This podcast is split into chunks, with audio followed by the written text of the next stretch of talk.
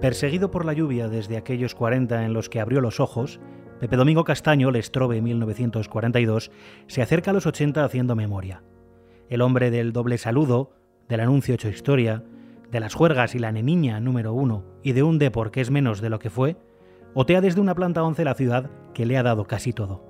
No es la La Coruña de su novia eterna Tere, pero Madrid fue el horizonte de un chaval de padrón que un día subió en el taxi de Arturo Pardal, su padre en la carretera y en las juergas del Blue Sky, para llegar a Santiago y locutar un artículo sobre Rosalía de Castro que le permitió conseguir su primer puesto en la radio.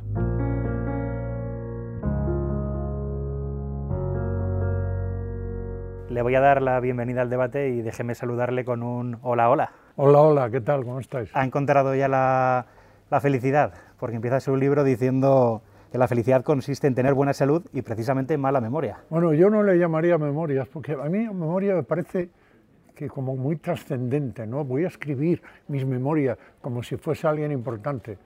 Yo primero no soy importante, soy un trabajador de la palabra, como yo me llamo, en la radio, y no son memorias, son recuerdos de vida y de trabajo, de radio.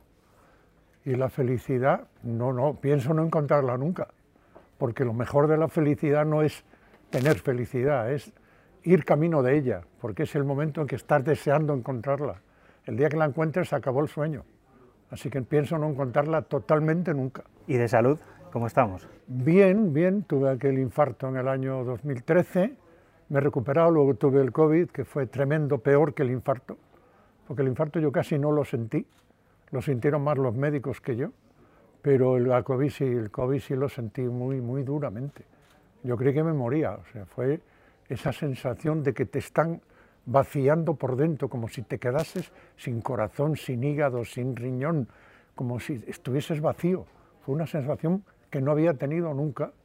Y luego me quedé un mes sin poder hablar, no tenía voz, no comía, no... fue tremendo. Me he recuperado, estoy bien, y con ganas de, estar mucho tiempo más dando guerra. Casi han pasado dos años de aquel marzo oscuro que, relata en el libro. ¿Cómo ha cambiado usted en estos dos años? Bueno, le das más importancia, es un poco lo que dice todo el mundo, ¿no? pero es verdad.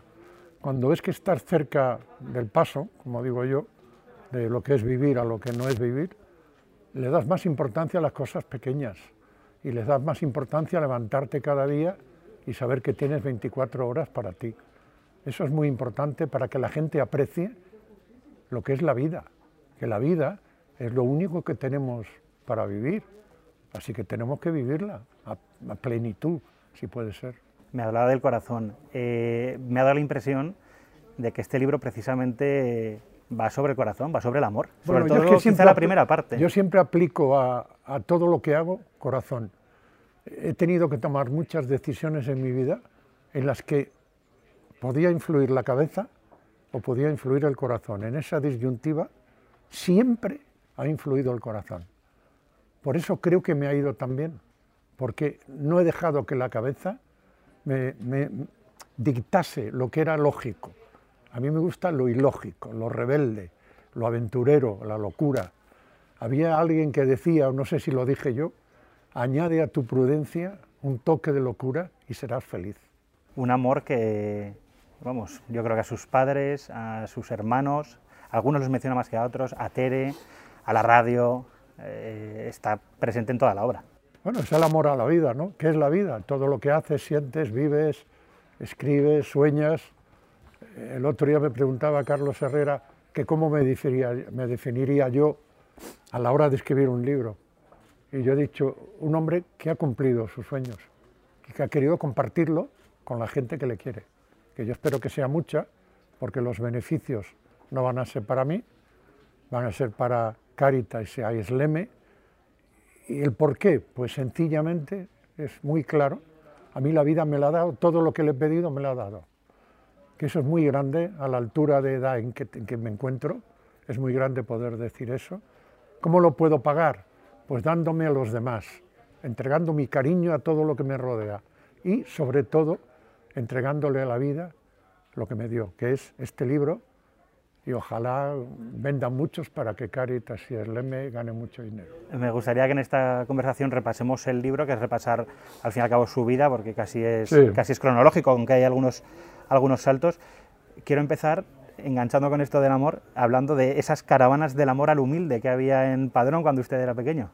Ah, bueno, te has fijado en algo que a mí me hizo mucho tilín cuando, cuando era un chaval, bueno, un chaval no, era joven, yo venía del convento, me fui a Padrón, después de estar en el noviciado de los dominicos, y en Padrón te encuentras con un pueblo que no piensa mucho en ti, que te considera un fracasado porque has iniciado una carrera buena, mala, regular, pero una carrera, en ese caso carrera religiosa, y el hecho de regresar sin haber culminado la carrera te convierte en un fracasado, en un loco. Yo era un poco, en mi pueblo me consideraban un poco loco y me gustaba hacer cosas. Monté hablé con los del Frente de Juventudes, que entonces era donde íbamos todos, lo nieguen o lo nieguen los que lo niegan, yo también fui al Frente de Juventudes porque no había otra cosa.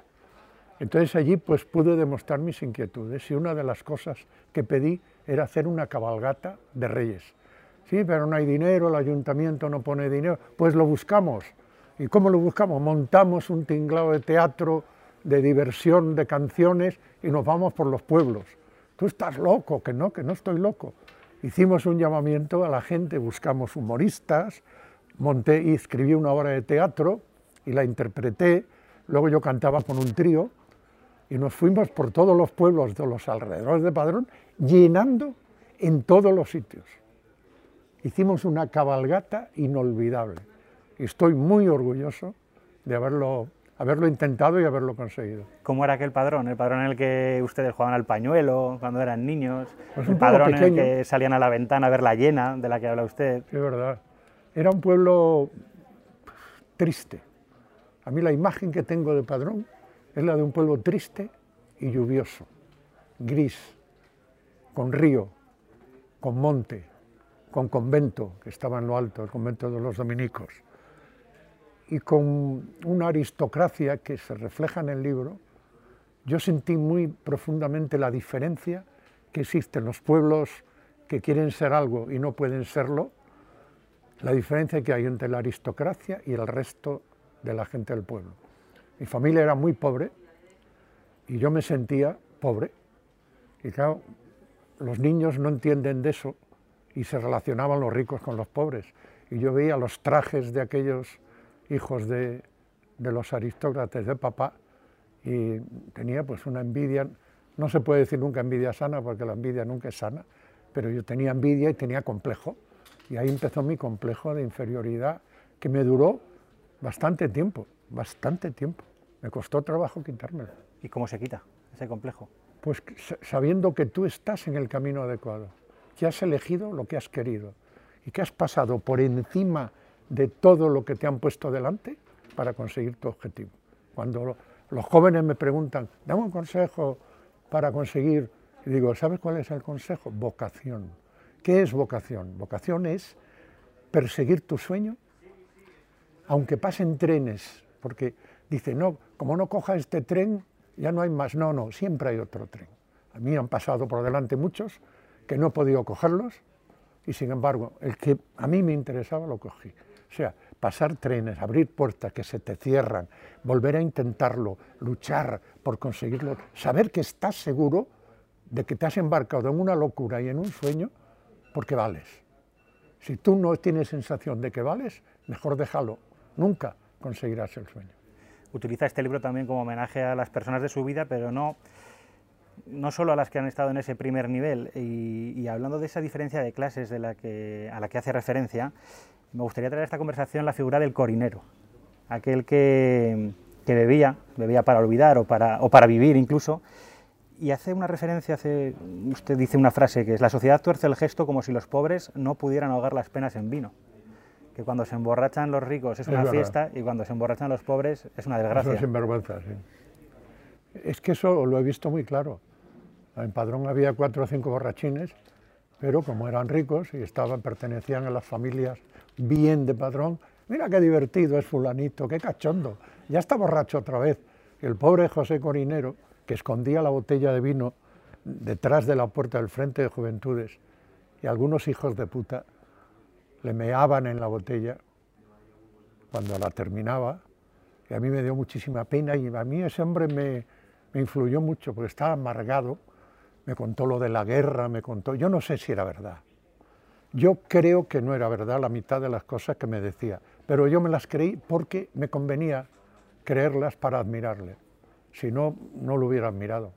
¿Influyó en su vida? Influyó mucho, sí, mucho, porque me demostró que había habido una guerra de la que yo no sabía nada, que había habido unos ganadores, unos perdedores, que había habido venganza por un lado, venganza por otro, que, había un, un, señor que nos quería mandar por encima de todo sin que tuviésemos voz ninguno de, los, de la gente del pueblo. Me enseñó casi todo lo que formó un poco mi vida mi vida en torno a la política y a las creencias. Quiero recordar, yo soy de Zaragoza y me, hizo esta ilusión leer que sus primeras cogorzas, como usted las llama, fueron con vino de cariñena. Sí, hombre. que las tomaba con barquillo, con galletas. Te fijas en cosas, detalles increíbles. Yo es que cuando escribí sobre la Pascua, que es la fiesta, una de las grandes fiestas de Padrón, dije, ¿qué me trae, qué recuerdos me trae a mí la Pascua que me hayan influido como niño? Pues a mí no me dejaban beber, lógicamente, ni entrar en las tabernas, pero cuando venía la Pascua y nos poníamos aquel traje nuevo que mi madre hacía con bolsas de azúcar, lavadas, preparadas, o sea, una maravilla. Íbamos por el espolón y estaba puesto un, señor con una bota y de la bota salía vino de cariñena y te daban dos galletitas. Y toda mi ilusión era que mi madre o mi padre o mis invitados me diesen dinero para ir a probar el vino de Cariñena, que sí nos lo dejaban beber, pero nos poníamos morados. Yo creo que fue la primera vez que me sentí medio, medio borracho de niño tomando el vino de Cariñena. Ha hecho referencia también a, su madre, a mamá Rosa, ¿no? como, como la llaman. Dice que las madres con muchos hijos tienen que repartir tanto cariño que necesariamente se les tiene que escapar el futuro. Su madre fallece con 94 lo he dicho yo, qué bonito. es muy bonito y su madre fallece con 94 años, ¿se le escapó el futuro o lo vivió? Yo creo que lo vivió, porque mm, mi madre era, tenía un genio tremendo, pero era muy, muy buena, y se le fue aplacando el genio con el paso de los años. Aquella mujer que, que gritaba y que, que, discutía con mi padre y que nos, que nos daba con la zapatilla cuando hacíamos algo malo, con el tiempo se fue suavizando, se fue ternurizando, si puede decirse la palabra, y era un encanto de mujer a la que quería todo el pueblo. Yo creo que mi madre consiguió todo lo que quiso. Consiguió que sus hijos, 12, cuando se murió mi padre en el año 68, fíjate el tiempo que ha pasado y mi madre sacó adelante a toda la familia. Y yo lo primero que hice cuando cobré el primer sueldo le dije a mi hermana Chicha, que falleció hace poco, le dije, Chicha, vete a todos los establecimientos de padrón donde mamá debe dinero, porque había sitios en que no pagábamos nunca, y págale todo, no le digas nada a ella. Cuando lo tengas, se lo dices. Y se fue por todos, me dice, es tanto. Le mandé el dinero y mi madre me llamó llorando, emocionada, y le dije, es lo menos que puedo hacer. Y esa felicidad y ver que su hijo marchaba hacia adelante, que todos los hijos estaban colocados, que nos llevábamos muy bien y que le prometimos que iríamos todos los años al Santiaguiño de Monte, que era la romería que ella más quería. Creo que el futuro lo ganó, le costó, pero lo ganó. La relación que, narra con su madre es muy especial, desde el, miedo, entre comillas, a defraudarla quizá cuando deja su oficio por intentar eh, llegar a la radio, hasta todo lo que ha vivido con ella. Vamos a hablar de ese oficio. Usted antes de hablar por un micrófono, ¿a qué se dedicaba? Bueno, yo como vine del convento, estaba muy bien en latín, casi hablaba latín, con una fluidez tremenda porque me gustaba mucho el latín. Y dije, lo primero que hice fue dar clases de latín a todas las chicos y chicas que habían padrón. Recuerdo que me enamoré locamente de una alumna que era guapísima, bueno, ella también se enamoró de mí. Y tuvimos ahí un pequeño lío porque los padres se enteraron y hubo un pequeño lío y tuve que dejar de dar clases, pero no por nada, porque no quería problemas más que nada. Y luego había una señora, que es mi tía, que tenía un restaurante, Casa Castaño, que era muy popular, donde se comía de miedo, y era muy amiga del dueño de Picusa, una empresa de curtidos. Le habló para que me emplease, me dijo que sí. Fui y estuve allí trabajando yo no sé cuántos años, cuatro o cinco años. Amargado totalmente, porque a mí no me gustaba nada, la oficina era horrible. Yo cada mañana tenía que levantarme, coger la bicicleta, ir por aquellas carreteras, la lluvia te pegaba en la cara y te dolía, venía el viento del vendaval del sur, que, en Padrón era, era, era, cada invierno, era, duraba meses y meses. Y eso lo tengo aquí grabado como algo que, no, que, no, quiero olvidar porque lo superé, pero que me gustaría borrar definitivamente, pero, pero en el fondo no quiero. Y llegaba a la oficina, yo venía de las juergas de, de las verbenas, porque no me perdía ni una, ya, medio mamado, como digo yo, había bebido, dormía cuatro horas, mi madre le costaba un trabajo tremendo despertarme y a las 7 de la mañana ale, a la fábrica, a llegar ahí a Picusa con los números. No puedo, o sea, fue una de las épocas más duras de mi vida, hasta que por fin me rebelé y dije, esto se acabó. Y la mínima oportunidad que tuve, me la río. Y esa oportunidad nace en un taxi de vuelta de un concierto ¿no? con los Blue Sky, si no me equivoco, y en el que escucha una promo de, de Radio Santiago. De Radio Galicia. La que, la que buscan locutores nuevos. Sí, veníamos de una fiesta. Yo cantaba con un grupo, los Blue Sky, que eran amiguetes míos de Padrón, alguno otro de Santiago, y cantaba alguna canción, cantaba una de Pepino Di Capri, El Pirata, una que se llamaba Mi Señor, cantaba Mariquilla, y iba con ellos a, toda, a casi todas las fiestas. Y de cuando en cuando presentaban, ahora nuestro amigo Pepe, va a cantar una canción. Subía yo, cantaba y ya está, y volvía con ellos. Y para mí era formaba parte de mi vida, era un poco la salida a, la porquería de trabajo, que para mí yo le llamaba porquería porque decía, yo no puedo estar toda mi vida haciendo números, no puedo. o sea, admiro a la gente que lo hace, pero yo no puedo. Y esa noche veníamos, era de madrugada, venía medio dormido, y Arturo, que era el chofer que nos llevaba siempre, Arturo Pardal tenía un Mercedes blanco precioso. Me dice, oye, despierta, que están diciendo aquí que quieren locutores, que nos has dado la tabarra toda la vida con que quieres, aprovecha la oportunidad. Y claro, ya lo cogí tarde. Y digo, bueno, pues nada, ¿dónde era? Dice, no sé, pero la emisora que tengo es Radio Galicia. Pues digo, será Radio Galicia. Lo van a volver a decir, ya verás. Efectivamente, al rato, a la media hora, lo dijeron. Y ahí mi cabeza empezó a darle vueltas a la cosa. Digo, ¿cómo hago? Si, si me voy a hacer la prueba y no me aceptan, voy a tener una frustración toda mi vida brutal. Y sin embargo, si yo, digo, si yo de pronto me voy de la empresa y digo que me voy a Radio Galicia, como yo tengo seguridad de que voy a ganar la prueba, me voy a obligar, si no gano esta prueba, a ir a otra, a dedicarme a otra cosa. Y como era una liberación, lo hice. Fui a la empresa, al señor que me había recomendado. Me dijo, Ignacio, me voy. Y usted, Pepe, con la carrera que va a hacer usted aquí, digo, no, es que no, no puedo, no, a mí no me gusta esto. ¿Y a dónde va? Digo, a Radio Galicia. Empiezo dentro de unos días. No había hecho ni la prueba. Me dieron la liquidación, me fui y al día siguiente fui a Radio Galicia con la mala leche de que cuando llamo a la puerta y sale una chica que luego fue compañera, María Teresa Navaza, me dice, ya han elegido la voz. Qué pena. Digo, pero bueno, yo he acabo de dejar la empresa, acabo de hipotecar mi futuro. Por favor, que me den una oportunidad. Sé que soy muy bueno, eso lo recuerda ella siempre, que insistía mucho en que era muy bueno. Porque yo creo que hay que dar seguridad, ¿sí no? Entonces la tía se debió enternecer y dice, espera un momento, fue a hablar con alguien, dice, que vengas mañana a las no sé cuánto, tal. Vale. Digo, vale, me van a oír. Al día siguiente fui, me hicieron la prueba, una prueba bastante complicada, pero yo estaba muy, yo creo que estaba muy preparado porque soñaba con ser locutor y digo, voy a ser el mejor de la prueba.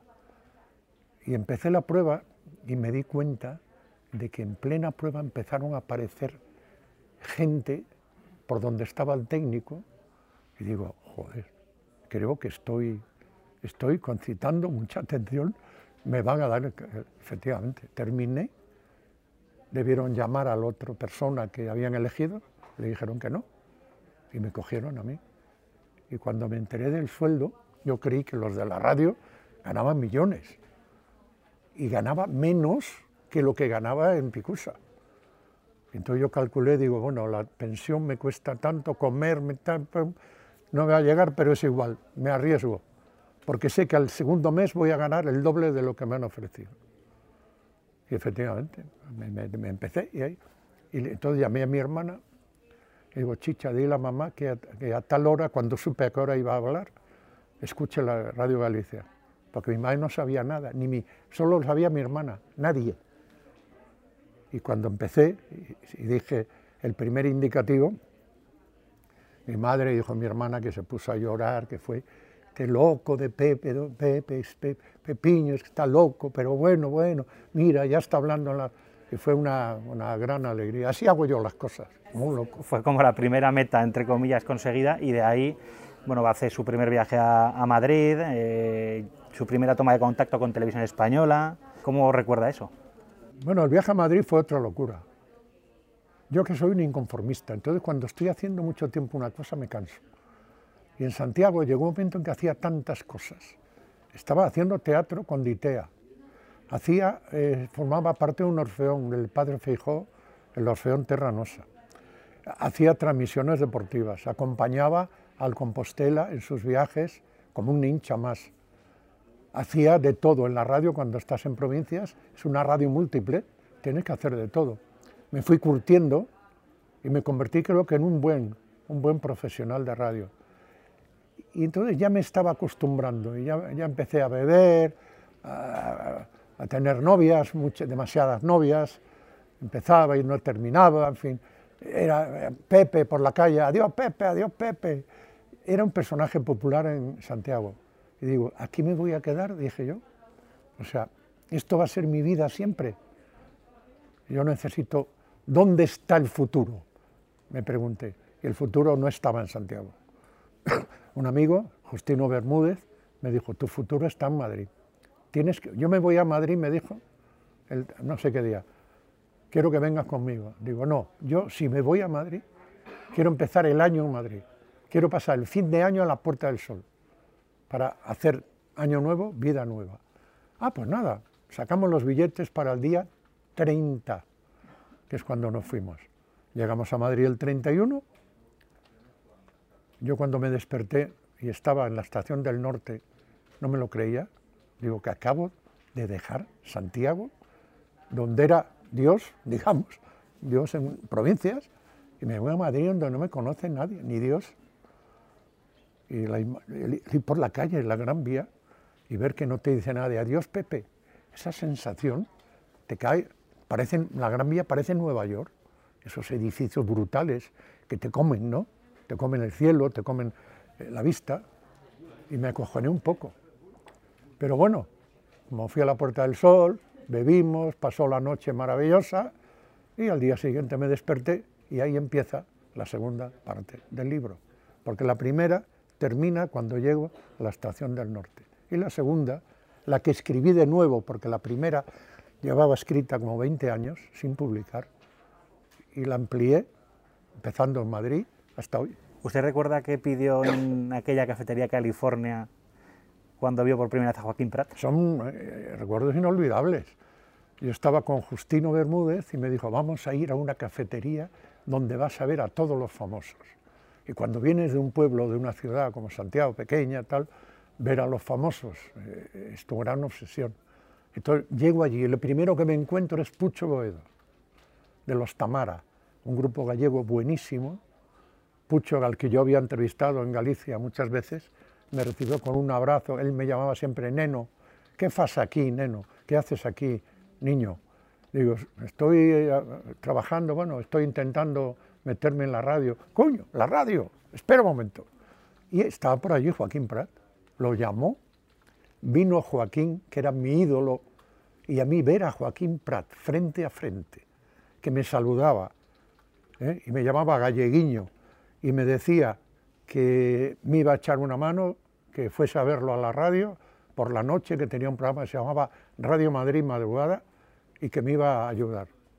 Bueno, yo me emocioné, digo, los primeros días que estoy en Madrid y Pucho Boedo me presenta a Joaquín Prat, luego había por allí más gente, pero yo solo me acuerdo de Pucho, que se portó como un rey, y de Joaquín Prat, que fue tan cariñoso, tan, tan grande para recibir a un chaval que, que empezaba, que dije, yo tengo que ser como él. Y toda la gente que quiera triunfar y venga a mí, tengo que echarle una mano. Fui esa noche al programa, me presentó a todo el mundo y me dijo, creo que hay, de que te lo diga tu amigo Justino, muy pronto pruebas para los 40. Preséntate.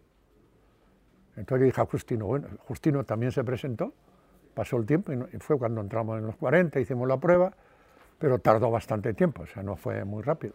Pero Joaquín está en mi vida no ya como un ídolo, sino como la imagen que yo he perseguido ser toda la vida. Un tío optimista, un tío vital, un tío amante de la radio sobre todo y de la gente. Él quería mucho a la gente. Él entraba aquí y no, no haría como yo, está ahí en una esquina esperando que te reciban. No, él llegaba, soy Joaquín Prat, hola, ¿cómo está? Yo soy incapaz. Pero esa era la grandeza de, de Joaquín. Fíjese si le ha perseguido que también se fue a COPE, Joaquín Prat. Sí, luego, no, gracias a eso hice yo Carrusel Deportivo, si no, nunca lo hubiera hecho. Vamos a, seguir con su vida radiofónica de joven, ese paso por los 40 principales, y después va a Radio Centro y hace el mítico disco Parada, con las Supermanos. Con Marimar Hernández. Sí, yo fui a Radio Centro buscando trabajo y el director, que era una persona a la que adoro, de las tres personas que más han influido en mi vida, está Manuel Zubasti. Y me dijo, ¿de dónde viene yo? De Galicia. Galicia, una tierra que yo quiero mucho. ¿Y qué quieres? Digo, yo quiero ser el mejor. Y eso, cuando yo digo eso siempre, como que desarmas a la gente, ¿no? ¿Cómo que quieres? Sí, quiero ser el mejor. Para eso ha venido a Madrid. ¿De dónde viene? Radio Galicia. ¿Y por qué no estás en la SER? No, porque tuve un problema, que también lo cuento en el libro, y no puedo volver a la SER hasta que me llamen, que me van a llamar. Este año 68. Y me dice, mira, yo lo único que puedo hacer es que vengas por aquí todos los días. Y si surge algo, empiezas. Estuve allí todos los días, a veces hacía una cuña, a veces... Y un día se pone malo Miguel Aquino, que hacía un programa por la tarde a las 5, y a las 4 llama que no puede venir. Y entonces dice el tío, sale Subasti, que era un tío muy gordo así, ¡la llevo! ¡Ven para acá! Y me dice, mira, no viene Miguel Aquino. ¿Tú conoces el programa? Digo, sí pues quiero que lo haga. Digo, es que yo no lo voy a hacer igual. ¿Cómo? Que no, que yo voy a hacer mi programa si lo hago. Entonces llamó al jefe de programa y dice, oye, que este loco, que no quiere hacer la sustitución. Bueno, yo quería sustituirle, pero no hacer lo que hacía Miguel. Yo voy a hacer mi programa. ¿Y qué, ¿Y qué es tu programa? Digo, déjeme, que no, no, lo sé ni yo. Y entonces dice el jefe de programa, que lo haga. Vamos a ver cómo es. Y tocando, me dieron permiso, hablé con quién es la técnico. El técnico era una chica muy guapa, Marimar Hernández, y le, digo, Marimar, yo voy a traer un montón de discos, me voy a discoteca ahora, les quitaba la funda y los ponía por la cara que tenían que ir. Tú los pones siempre al principio. Yo te diré, con mi palabra, con la voz y con el gesto, tal, cuándo tienes que cambiar. Y nada más, digo, nada más, este es mi programa.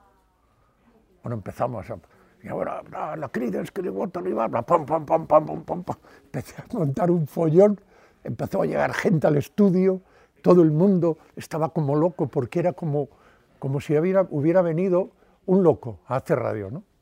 Vino Zuasti cuando terminé me dice, oye, chaval, tú eres muy bueno, pero tú tienes que tener un programa. Entonces, como Miguel Aquino tardó mucho en ir, un mes, pues me dijo, haz, tu, o sea, haz el programa que quieras, ponle título. Ya le daré otro programa importante a Miguel Aquino. Empecé a las 5 de la tarde, tenía, y se me ocurrió el título, disco parada. Una locura. Empezó a llegar todos los famosos que había, cantantes venían con su disco a ponerlo allí. Fue una locura. Estuve así cinco años, haciendo de todo en Radio Centro. Y el año 73 Pasaron cinco años, me costó. Me llama Alfonso Morata, el padre del futbolista, que era director de publicidad de, la cadena SER, y me dice, ¿te llaman de la SER? Digo, digo no, no, me dio un, vuelco el corazón y me pongo con Morata y me dice, Pepe Domingo, dime, yo ya le conocí a Alfonso, soy Alfonso Morata, y, ya encantado, tal, queremos que vengas a trabajar con nosotros. Y hubo un silencio y me dice Morata, ¿qué pasa? ¿Que no quieres? Y digo, Alfonso, déjame, déjame que me trague las lágrimas un momento, porque es lo que yo esperaba y ha tardado cinco años.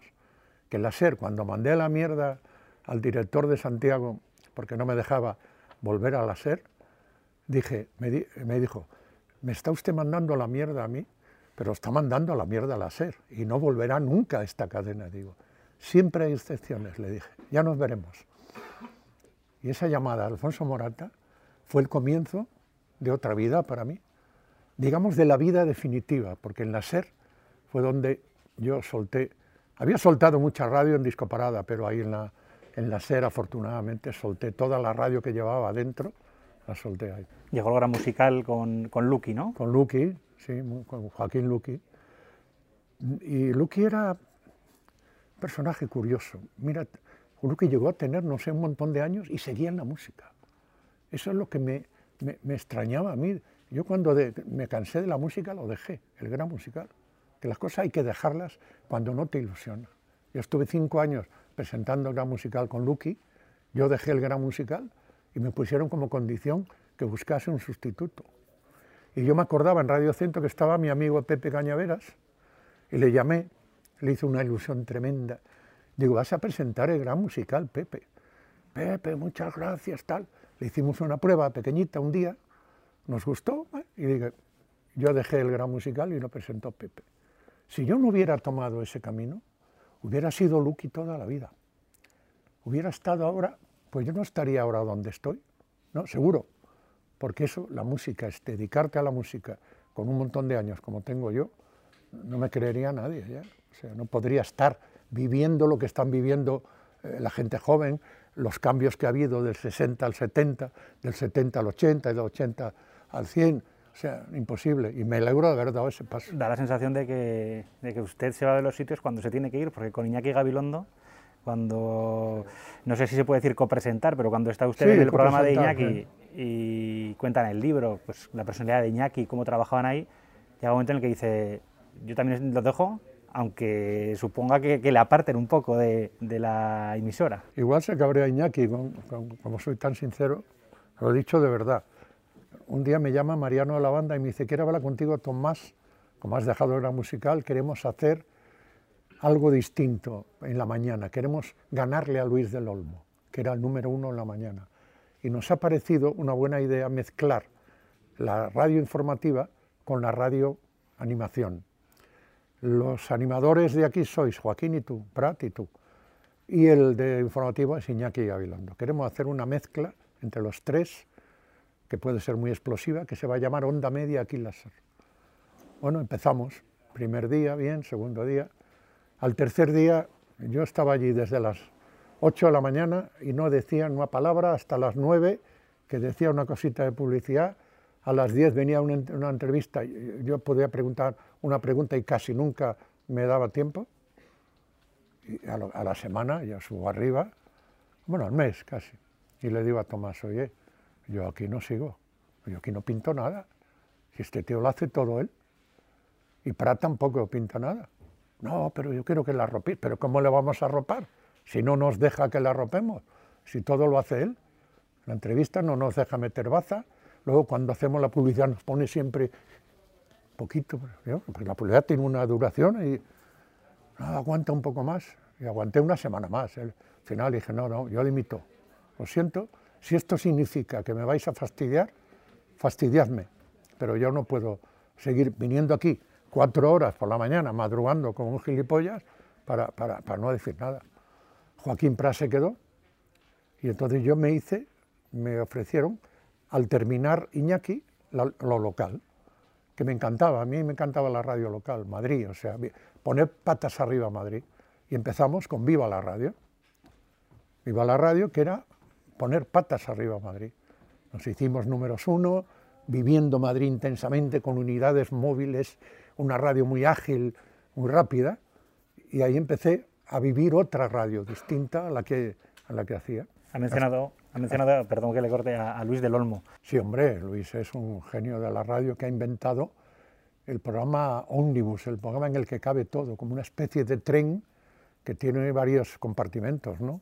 En uno va el humor, en otro va las noticias, en otro va la radio directo, en otro va el comentario, en otro va la opinión, en otro va la publicidad.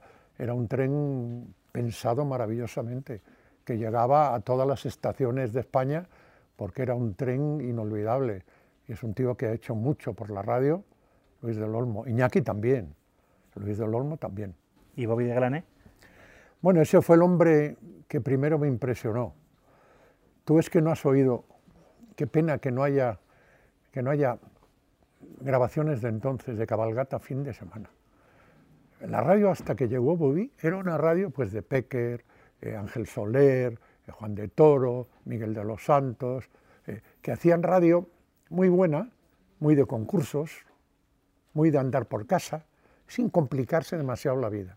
Y llegó Bobby y se complicó la vida. ¿Cómo es complicarse la vida? Buscarle a la radio todo lo que la radio tenía y que nadie había conseguido sacarle, que era el espectáculo. La cabalgata fin de semana era un espectáculo de radio brutal, que Bobby de Glané convirtió en éxito y que a mí me apasionaba escuchándolo cuando era jovencito en Padrón. Decía, yo algún día quiero hacer un programa como este. Es que es un loco maravilloso.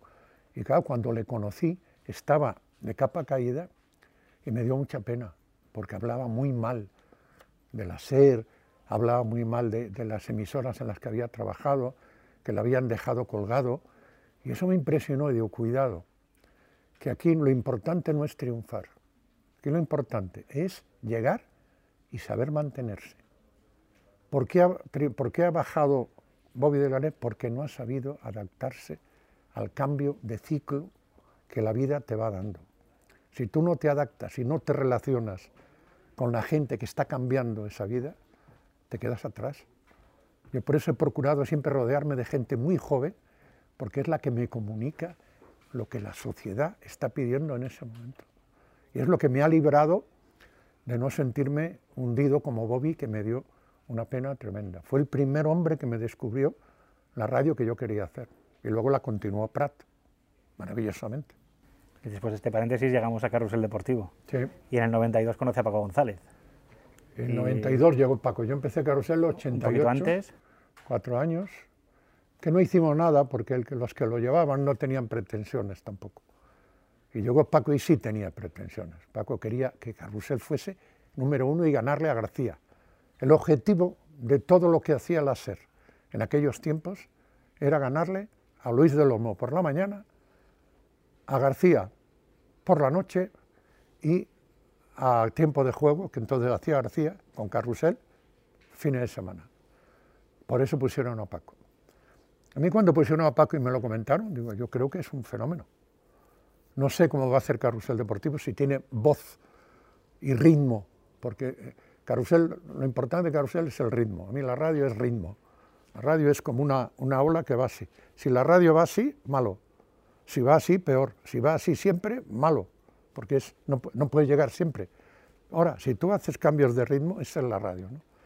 Y la primera vez, cuando llega Paco, y yo tengo, hago la careta de entrada y la hago muy alta, muy, muy alta de tono. Digo, a ver cómo responde Paco. Porque ahí ves si él llega o no llega. Y el primer día no llegaba. Y él lo notó y me dijo, oye, pues no, puedes bajar un poquito el tono a la. Digo, no, no, te vas a acostumbrar, ya verás. Tiene que soltarte, suelta la voz, o sea, sé tú, sígueme el tono, si puedes. Al segundo día, bueno, ya, ya empezó, ya tomó las riendas y luego a mí me dio mucho más de lo que me daban en el programa los anteriores directores.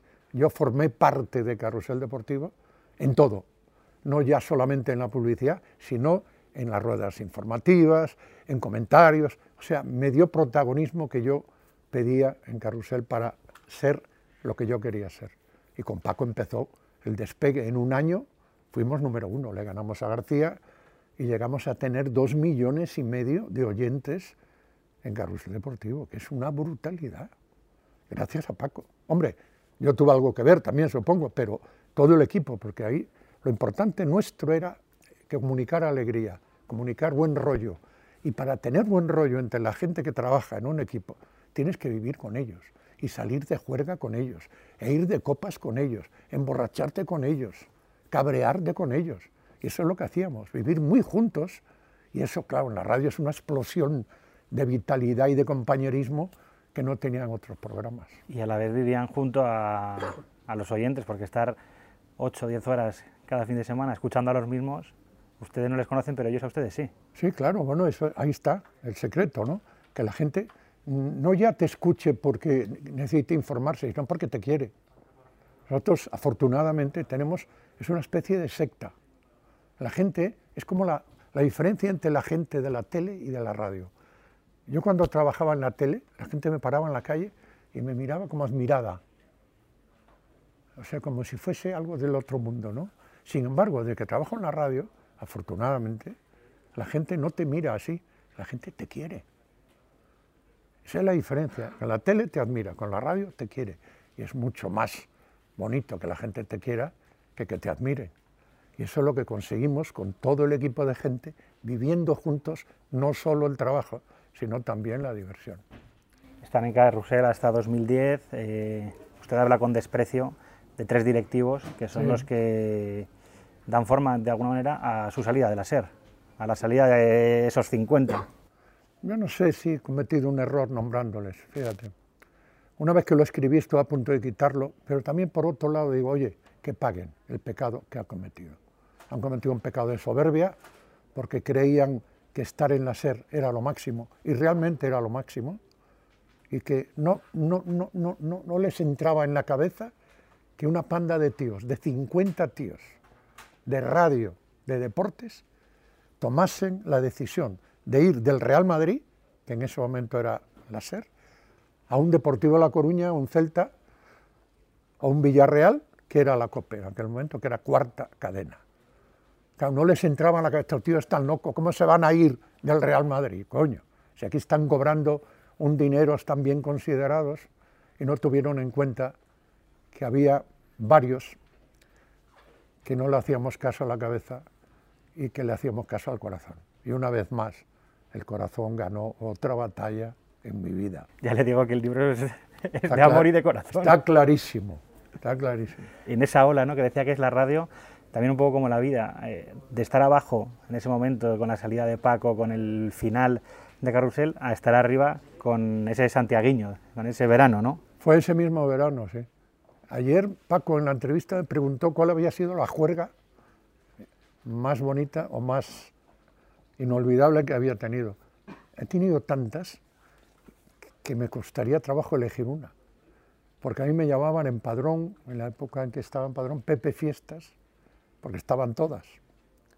Me gustaban mucho las mujeres, me gustaba el vino, me gustaba, como a Julio Iglesias, soy un turán, soy un señor, me gustan las mujeres, me gusta.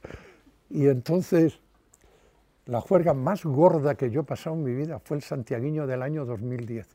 Fue como si todos los que habíamos estado en ese tránsito de ser a cope, en esa, yo le llamo valentía, de tomar una decisión brutal en tu vida, pero ya no en tu vida, en la vida de 50 personas, eso para mí fue tremendo.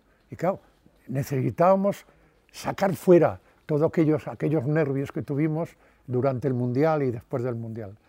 Y llegamos a Padrón desfogados, o sea, agarramos unas borracheras que yo no, bueno, una locura, o sea, fue por las calles del pueblo, cantando, bailando, todo el mundo con las gaitas, las charangas, eh, la carrera de burros, eh, la fiesta del Santiaguiño allá en el monte. Pasamos dos días brutales, brutales.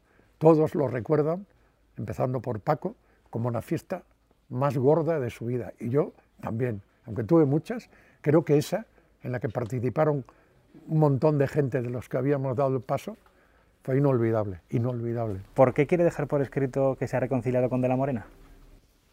Porque mucha gente me lo pregunta y ha quedado ahí la duda de si me llevo bien o mal con él. Yo nunca he dejado de hablarle, ¿eh? nunca, nunca hemos tenido un problema tan grave como para dejar de hablarnos. Lo que pasa es que sí se rompió un poco la amistad cuando yo dejé de hacer el comentario que hacía en el, en el larguero, porque un día a José Ra se le ocurrió, después de que yo me había negado a un viaje a Barcelona, eh, se negó a que lo hiciese, me sentó muy mal, le escribí una carta, ahí es donde yo me equivoqué. Ahí fui cobarde. Hay que reconocer cuando eres valiente hay que reconocer también cuando eres cobarde. Porque yo tenía que haber ido a hablar con él antes de escribirle la carta.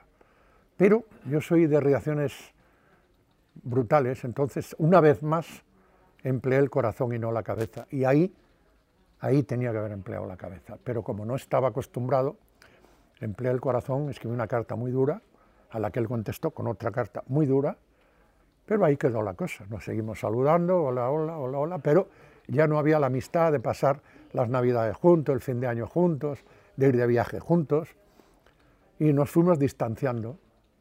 Pasa el tiempo, yo creo que en el trasvase nuestro de ser Cope, él pudo haberse mojado un poquito más para evitar que hubiéramos dado el paso. Creo, se lo pregunté y me dijo que él no podía hacer, que él lo intentó con Delcader, o sea, me descubrió que efectivamente había intentado que se arreglase el tema y que no nos fuésemos. Y no lo consiguió. Digo, vale, le acepté sus disculpas. Y un día Juan, Juanma Castaño me llama y me dice, he estado con José Ramón y está deseando verte, saludarte y, y arreglar nuestras rencillas si las tenéis y tal. Y a mí no me importó, digo, vale, ¿por qué no?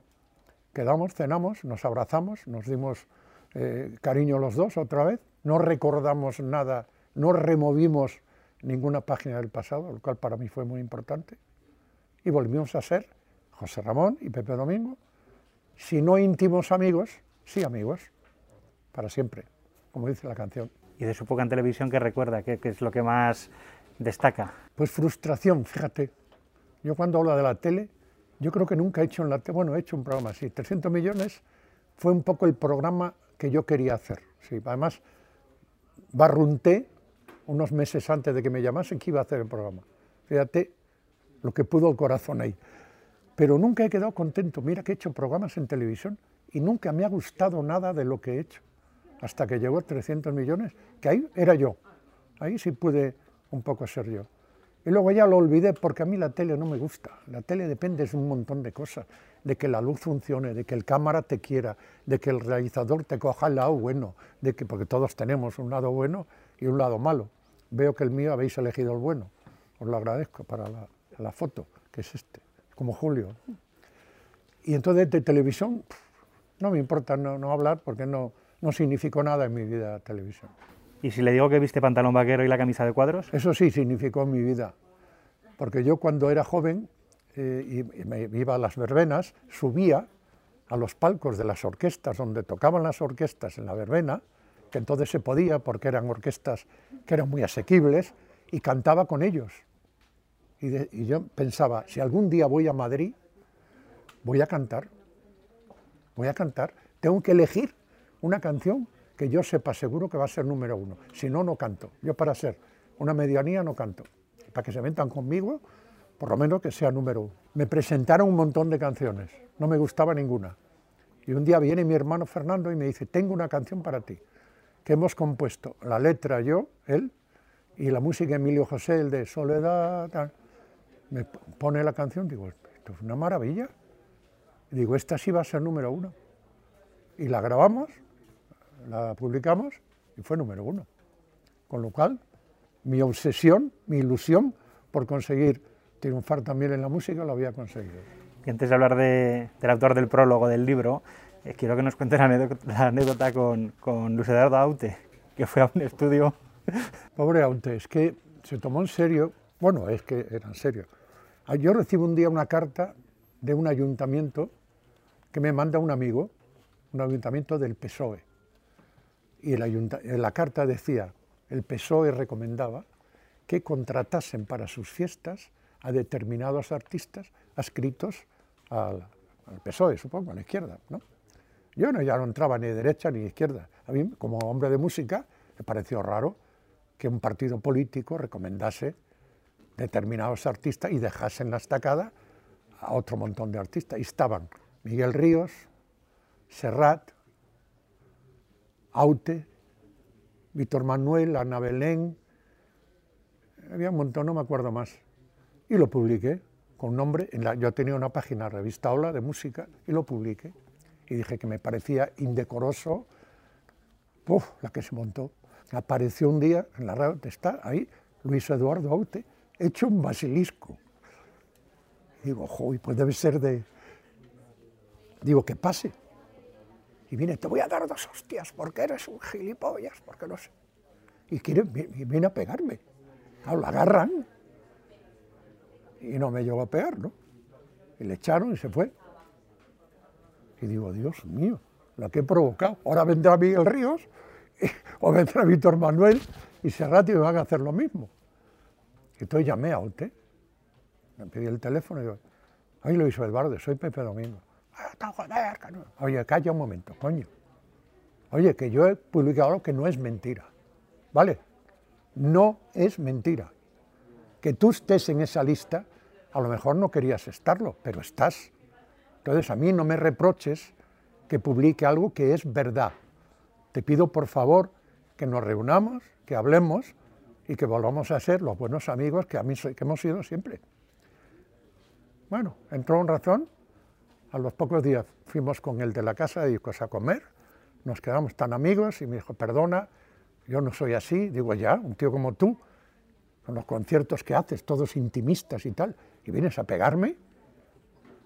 Y al final quedamos como buenos amigos, pero yo no publiqué ninguna mentira, era una verdad, como un templo. Y en aquella gran vía neoyorquina ya estamos llegando al final, ¿qué hay de cierto la anécdota con Julio Iglesias, ese voy a ser más popular que Rafael. Julio dice que no, eso es verdad, y tengo testigos, Gabriel González, el pobre se murió, si no estaría aquí corroborando lo que digo. Salíamos de una entrevista en la Gran Vía 32, segunda planta, que entonces era Avenida José Antonio, creo, creo recordar. Estábamos para ir a la cafetería de la calle Salud en el, ¿cómo se llama?, paso de peatones de la Gran Vía. Entonces Julio levanta las manos y dice, soy Julio Iglesias, ¡eh! que voy a ser más famoso que Rafael, pero gritando. Y ya fuimos para la cafetería. Y él lo niega, digo, no, no, que yo tengo testigos, o sea que es verdad. Me va a permitir decir que se acerca usted a los 80, ¿cómo va España? ¿Cómo hace una reflexión política quizá al, fondo, al final del libro?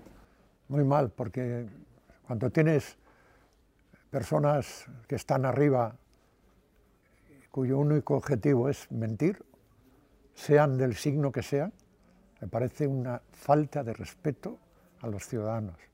A mí, un señor que mande en un país, lo primero que le exijo es que me diga la verdad. Nada más. Sea de derecha, sea de izquierda, sea de centro, sea rubio, moreno, negro, lo que sea, que me diga la verdad. Yo no puedo permitir que un señor que está mandando en un país viva de la mentira y no hay más que ver las hemerotecas para corroborar todo lo que digo. Y respecto a los medios de comunicación, habla de comprados la televisión de la vergüenza. Sí. ¿Se refiere a la televisión española? que es que los periódicos, es que los periodistas, tú haces un examen de conciencia, tú escribes lo que quieres. Esa es la pregunta que yo le haría a todos los periodistas y a todos los que están en televisión, televisión española, si están haciendo lo que les dicta su conciencia. Si lo que escriben está de acuerdo con lo que ellos piensan. O sin querer están mediatizados porque el medio para el que trabajan está tan bien mediatizado por el poder. Yo estoy viendo que cada vez esto se nota bastante más. Y para mí eso es peligroso. Y luego se ha perdido aquella capacidad periodística de investigar investigación. El único que lo hace un poquito es el diario El Mundo, el único que hace un poquito de investigación. A veces me da la impresión de que se lo dan hecho, y también lo hace a veces, pero hay que hacer más. O sea, el periodista tiene que salir más a la calle, dejarse de Internet, salir a la calle. Ahí está la verdad, ahí, ahí no está la mentira, ahí está la verdad, el periodismo. Y se ha perdido, lo decía el otro día Raúl del Pozo, Recordaba un periódico, el diario Pueblo, que estaban todos los mejores periodistas de España, que luego García, Daúl del Pozo, eh, Marlasca, Tico Medina, Yale, estaban todos allí, todos en la calle, todo el día. Emilio Romero decía, no quiero veros en la redacción, salir a la calle. Eso era un periódico. Hasta que no volvamos un poquito más a eso, tendremos problemas de, credibilidad sobre todo. El debate acaba de nacer hace poquito y usted publica su vete de mi parte en, en, este periódico. ¿Cree que hacía falta un periódico como el debate? Pues no sé si hacía falta realmente. No sé si había hueco para, para otro periódico digital. La línea del debate coincide con alguna línea que hay por ahí también. Luego hay muchas líneas completamente opuestas al debate, que si lo piensa seriamente, igual es bienvenido para contrastar la fuerza de los otros, de los otros medios. Yo creo que es una línea muy digna, muy digna, muy, podría decir conformista, no sé si es la palabra, pero es una línea que yo creo que tiene que arriesgar más. Yo a los medios le pido riesgo, verdad, pero sobre todo riesgo. O sea, yo comprendo que las posibilidades económicas de un medio, como un periódico digital, son difíciles y mantener un periódico digital es complicado. Pero yo creo que le va a generar más éxito el riesgo que la comodidad. Cuando un periodista o un medio como un diario digital es cómodo, igual no encuentra hueco. Y ya le voy a hacer la última pregunta. Estoy, crítico, pero bueno, es mi forma de ser. Le voy a hacer la última pregunta. Quizá usted espera que yo, que yo le haga una pregunta que no le voy a hacer porque yo no quiero contar cuándo va a acabar Pepe Domingo. Yo lo que quiero es que, que usted se imagine que ahora mismo, eh, aquí de fondo no la podemos poner, pero aquí de fondo está sonando Volviendo a casa de Raúl Di Blasio y me gustaría que cerrase usted esta entrevista como ha cerrado años y años el larguero, el partido a las 12, el partidazo. Me gustaría que, pues pusiera la nota final. Miraría al cielo de Madrid, ese azul majestuoso de este Madrid que me comió el alma, miraría las torres, las nuevas torres que han roto el skyline de Madrid y han destrozado aquella maravilla que era el Madrid poblachón manchego, pero por otro lado lo han modernizado. Empiezo a pensar en toda la gente que está pululando por las calles de este Madrid variopinto, que tiene tanto de todo y que también recibe al que viene de fuera. Volvería a ver la Estación del Norte, convertida ahora en teatro y en, almacén de, de cosas distintas, cuando solo eran trenes. Cuando llegué aquella costanilla de Santiago, en el Madrid antiguo que tanto adoro, aquella pensión leonesa en la que empecé, aquellos mesones en los que canté e imité a Franco tantas veces. Y luego esa radio, cuando yo paseaba por la Gran Vía y miraba hacia la cadena SER, digo, algún día yo estaré ahí. Y fíjate, estuve en la SER, ahora estoy en la COPE y tengo la satisfacción de que ir a COPE me supone cada día, cada mañana, cada tarde, pasar por delante de la puerta de Alcalá. Y eso es algo tan grandioso que le doy gracias a la vida por poder hacerlo cada día. Soy Diego Moreno Bermejo y esta entrevista con Pepe Domingo Castaño la hemos grabado en la redacción del debate el 17 de enero de 2022.